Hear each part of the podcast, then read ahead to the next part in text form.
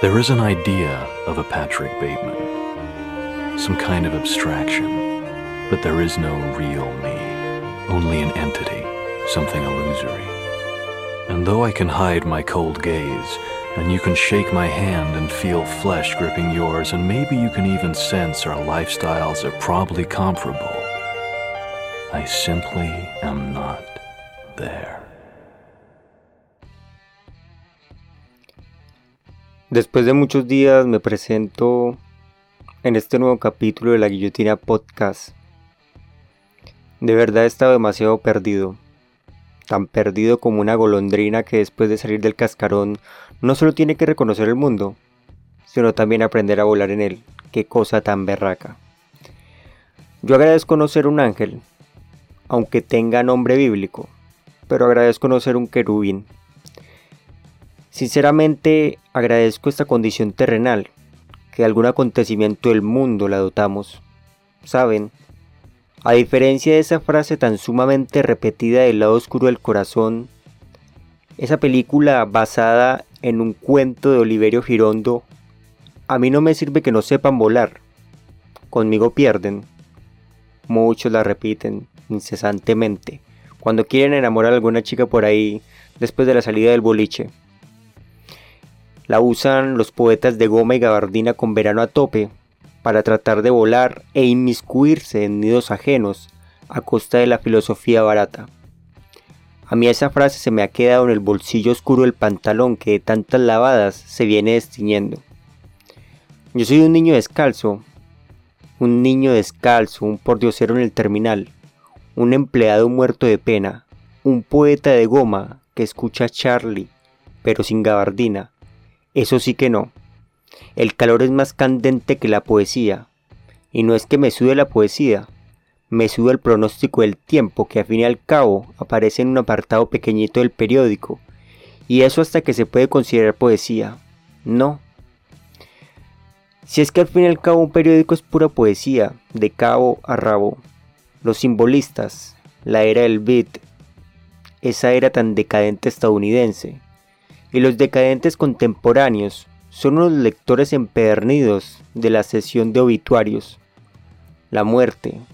Esos hombres siempre andan en busca de inspiración, y qué mejor que las últimas páginas donde rescatan la memoria de los que nunca fueron recordados en vida. Como dicen por ahí, a uno siempre lo recuerdan después de muerto. Y eso es verdad. Cuando uno está a punto de morir se caen todos los nietos, los hijos incluso, para no perdonar la herencia. Pero bueno, ese no es el caso. Me estoy desviando del nido. Estoy aleteando mucho las alas y recién rompí el cascarón de este nuevo capítulo del podcast bien llamado La Guillotina. Como les venía diciendo, yo esa frase no la atesoro, la repudio, la omito, la ignoro y con demasiadas ganas. Perdono lo desalmado, lo hago a fiestas. A mí se me mueven los cimientos del alma cuando un angelito roto se acerca queriendo aprender a usar las piernas, a hacer rastrero. Es que el mundo aquí abajo es bastante complejo, de repente bonito, y es precisamente por esto último que no me esfuerzo por mucho por ser la golondrina que primero zarpa del nido, porque no quiero quedarme en lo repentino que es la frase de de repente bonito. Tengo que saber utilizar esta condición terrenal para concluir que el mundo es bonito en su totalidad y no quedarme en pormenores. Además, vengo suponiendo que el mundo desde arriba debe ser un espectáculo tremendo, pero también debe ser verlo desde arriba. Uno se vuelve un espectador demasiado aburrido. Este acto poscascarón es como elegir los asientos del cine. Si te haces muy abajo, vas a terminar con el cuello doblado y los ojos cuadrados. Si elegimos las últimas sillas de arriba, nos vamos a sentir súper ajenos a la hora. Entonces, por discreción y deleite, uno elige las sillas del medio. Así se disfruta esta tragicomedia llamada vida. En las sillas del medio, donde no se quiere volar todavía, y el caminar nos cuesta cada paso. Hoy les voy a hablar de un intenso drama del narcisismo, la cosmética del enemigo. ¿Por qué digo yo intenso drama? Bueno, pensemos esta cuestión a fondo, el ser o no ser, esa cuerda floja donde muchos filósofos tiemblan a punto de caer. Ser un narciso que se maquilla dentro de las plásticas cosméticas o ser un narciso que vive a flor de piel, orgulloso de la naturaleza que le fue dotada. Un narciso de tomo y lomo es un ser orgánico, a diferencia de quien busca el narcisismo por medio de la cosmética. Ustedes me van a juzgar el cómo yo me refiero a la cosmética. Van a entrar en ese campo del rimel, el rubor y la sangre de cochinilla. Y la verdad, les cedo la razón, si se piensa en eso.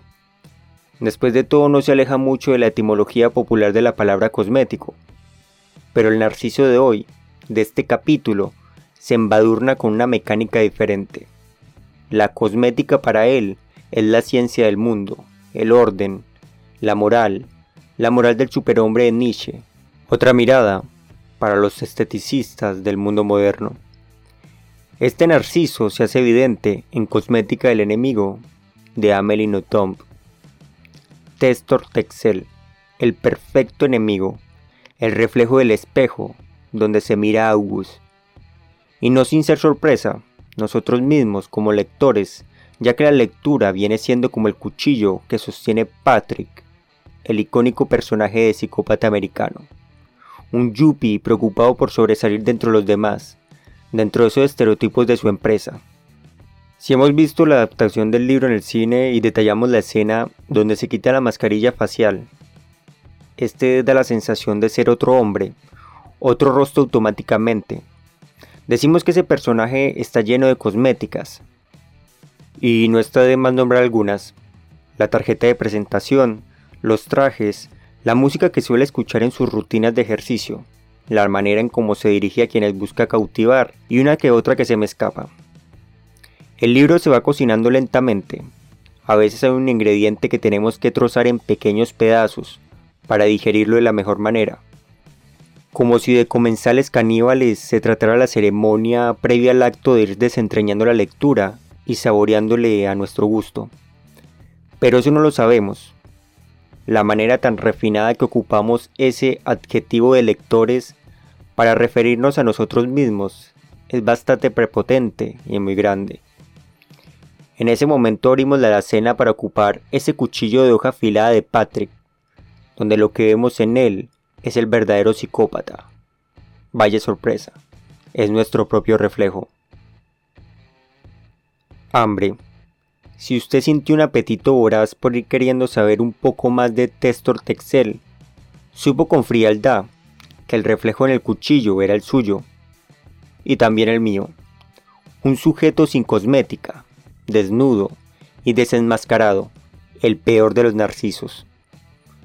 Sinceramente yo no me veo en la situación de August, con un vuelo casi que perdido, impaciente, y que lo único que anhelo es descansar lejos de esos pormenores que implican los embarques, los aeropuertos.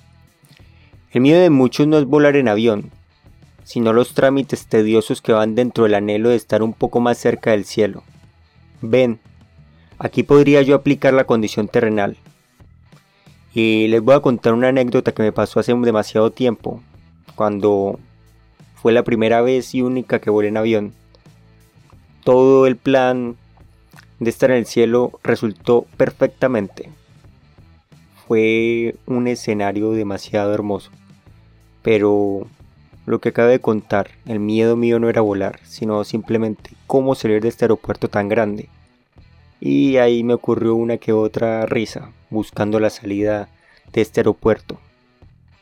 Con todo esto encima, donde uno solo espera una solución pronta, se le suma un personaje que aparece de la nada, un holandés errante. Este personaje de primera se vuelve imprudente. Estamos hablando de Testor Texel. Testor Texel, así se presenta él. El propio personaje se presenta como un tejedor de tramas, una palabra sin sujeto, una evocación que habla para sí misma, la contracara de la personalidad de Agus. Testor va desglosando con simpatía los episodios más oscuros de su vida, como si de una charla ocasional entre amigos se tratase, sin medir el pudor de su receptor, ni del lector tampoco. Aquel se confiesa sin moral alguna, pues uno de los episodios más impactantes que podemos leer dentro de sí es el de su infancia, la muerte de su compañero de colegio. Testor no cree en un dios, lo considera un mamarracho omnipotente. Dentro de la amistad que sostenía con su compañero de colegio, giraba un ambiente de envidia. Era tanta esta que una noche antes de dormir rezó una plegaria satánica para que él muriera. Sin duda el hecho se concretó y al día siguiente fue testigo de la noticia en el colegio. Paganismo y cristianismo, simpatía e imprudencia. Testor es un hombre dual. Este dualismo lo usa para hacer de su presencia una imprudencia hacia los demás. Le gusta ser impredecible, ir causando sorpresa en quien le escuche y en nosotros que le leemos. Por más que nos rehusemos a no hacerlo, lo terminamos haciendo. Dejarse cautivar por los formalismos de Testor resulta inevitable, y como él lo dijo, escucharlo no es ilegal. Él actúa bajo los formalismos y la iracunda legalidad de las cosas. Quien cree que Testor es simpático o un simple sujeto imprudente con rasgos de parodia, se irá sorprendiendo cuando va condensando los crímenes o las ambiciones que lo impulsan a ser diferente a su enemigo interno. Para reconocer los síntomas que hacen develar el enemigo interno hay que saberse enfermo, cosa que no hacía el personaje principal. Este mantenía la cordura ante la presencia inoportuna de Testor. Bueno, uno supone que escuchar a semejante payaso hace perder los estribos. Yo personalmente los hubiera perdido. Pero yo me mantengo neutro. Aún no pierdo las riendas con Testor. Me mantengo como agente garante, dispuesto a reconciliar una situación crítica, puesto que sé de la enfermedad que Amelie inyectó en cada vena de la historia. Y no es precisamente a Testor y Agus los que nosotros serviremos de agentes garantes para que se reconcilien las personalidades, o para que alguno de los dos dé por hecho de que padece algún mal y se encuentra enfermo. La reconciliación será con nosotros mismos. La enfermedad, a los ojos del enemigo interno, nos lee a nosotros mismos leyendo la historia de Nottown. Es ahí cuando todos caemos en esa enfermedad filosófica de preguntarnos qué somos realmente perdiendo la noción de identidad. Sí, nos sabemos enfermos y seguimos con impaciencia y desasosiego leyendo el texto en busca de una cura. De la misma manera que Agus aceptó escuchar todo el monólogo de Testor, pensando que así se desharía de él. Volvemos a Psicópata Americano, nuestro plato fuerte de hoy junto con Cosmética del Enemigo.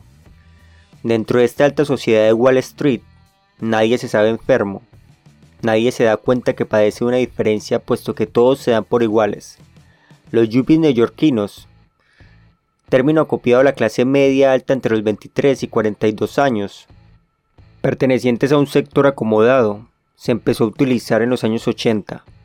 Los típicos prototipos de yuppies siguen un patrón mecanizado entre ellos.